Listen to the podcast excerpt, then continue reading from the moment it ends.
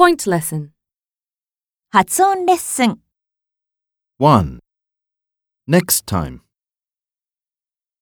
2. Past tense. 3. Pet tag. 4. Used to. 5. Went to. 6.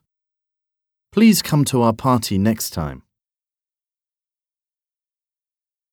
7.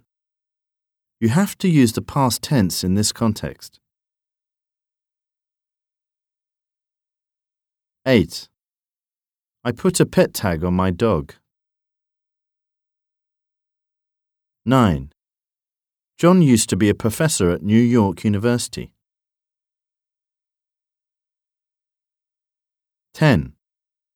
I went to Ginza yesterday.